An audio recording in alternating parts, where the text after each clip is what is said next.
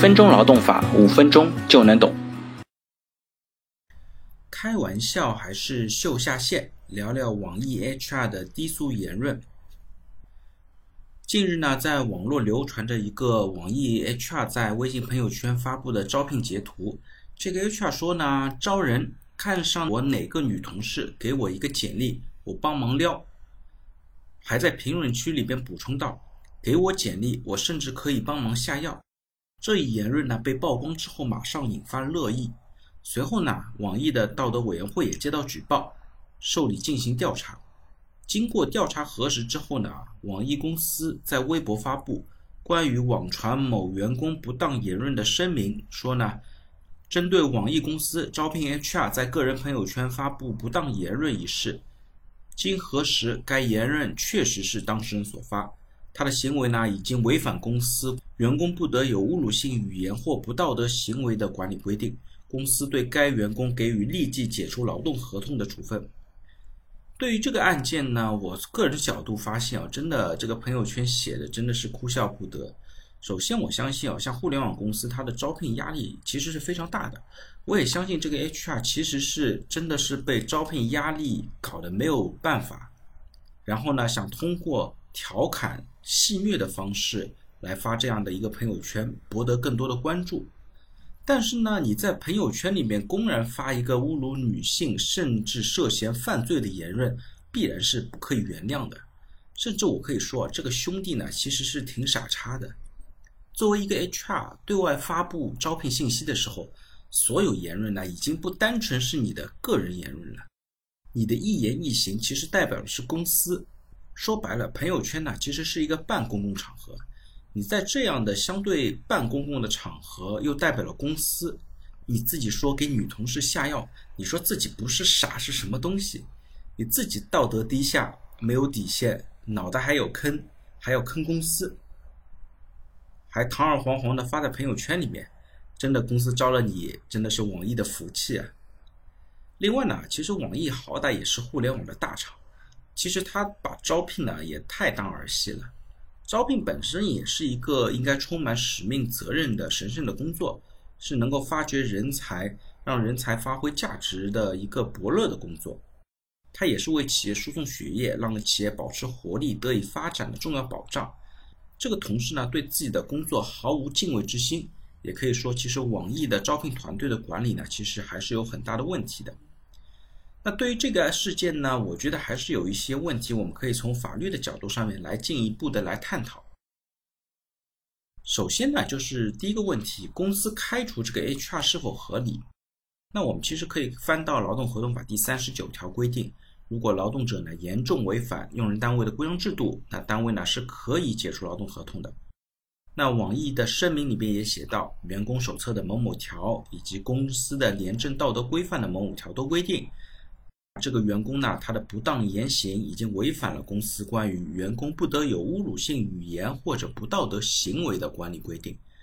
因此呢，公司是可以以严重违纪为理由解除这个员工的劳动合同的。那至于他的行为是否属于严重的程度呢？其实要结合他的主观恶性以及造成的实际影响来判断。对于这个案件来讲呢，员工的行为。以及它造成的影响的的确确是够得上这样的严重程度的。另外呢，其实民法典本身也规定了民事主体从事民事活动不得违背公序良俗。这个 HR 这种下药的言论呢，已经明显的违背了基本的职业道德和公序良俗，引起了整个舆论间的讨伐和激烈的讨论，造成了非常恶劣的严重影响。最后呢，其实根据民法典的相关规定，那人格权呢本身还包括了人格尊严这样的人格权。那这个 HR 在朋友圈发布的相关照片呢，以及不当言论呢，它本身不仅是侵犯了照片中同事的肖像权，也侵犯了这些同事的人格尊严等一般人格权益。那我们再来看看第二个问题啊，就是这个 HR 的行为是不是职务行为？这个问题也是挺有意思的，因为在全民自媒体的时代下呢，就行为本身它的时空会相对弱化，不是说你下了班到了家做的事情就不是职务行为了。那私人生活呢和工作的界限本身也是比较模糊的。那通过微信朋友圈发布信息呢，是有半公开的性质，在相关的受众范围、影响传播的方面呢，显然是和私人间的私密聊天呢是有本质的区别的。回到这个案例当中，明显呢，他其实是为了招聘的目的，在朋友圈发布的集体照和相关言论，所以呢，我们可以认为它是带有职务行为的一个性质的。那如果在另外的一些案件当中，如果只是出于个人的炫耀或者展示个人权利的意图呢，这种情况可能很难认定是职务行为。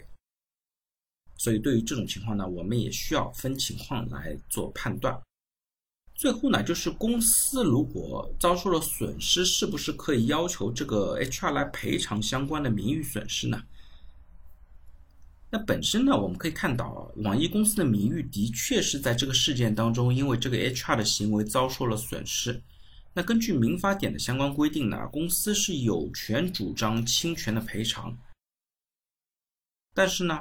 这个赔偿是取决于 HR 的行为是否是故意或者重大过失，以及呢公司的名誉损失是怎么样来衡量的。从这个案件来看呢，网易其实是第一时间和这个员工做出了切割。解除他的劳动合同，那其实呢，让网易要求这个员工来赔偿公司的名誉损失，可能是比较难以得到支持的。现在呢，其实很多员工的不良行为让企业的品牌为他买单，这种情况呢也是时有发生的。尽管时间可能抹平记忆，互联网其实记忆也不是特别长，但是呢，这些事件本身对企业的名誉损害是长期且持久的。除了道歉和开除涉事员工呢，用人单位也应当敲响警钟，在事前呢就加强对员工的言论管理。现在很多企业呢在招聘的时候用什么美女多为一项福利来吸引求职人员，这种行为呢明显是不尊重女性的。这种行为呢也应当到此为止。企业呢在快速发展过程当中呢也应当更多的关注自己的内涵，注重企业文化的建设。推崇主流的良性的价值观，在我们这样信息和自媒体爆炸的背景下呢，设计工作内容的时候，劳动者也应当更加谨慎，采用更加恰当合理的表达方式。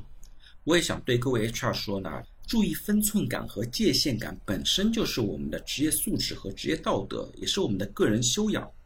作为一名 HR 本身是不是很难？但是呢，难的是作为一个合格甚至优秀的 HR。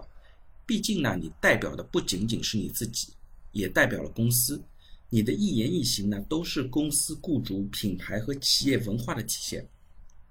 好了，大家如果对我今天的话题有任何的问题或者建议呢，非常欢迎在我的音频下方留言，也非常欢迎将我的音频转发给任何有需要的伙伴，也许真的可以帮助到他。那我们下一期再见。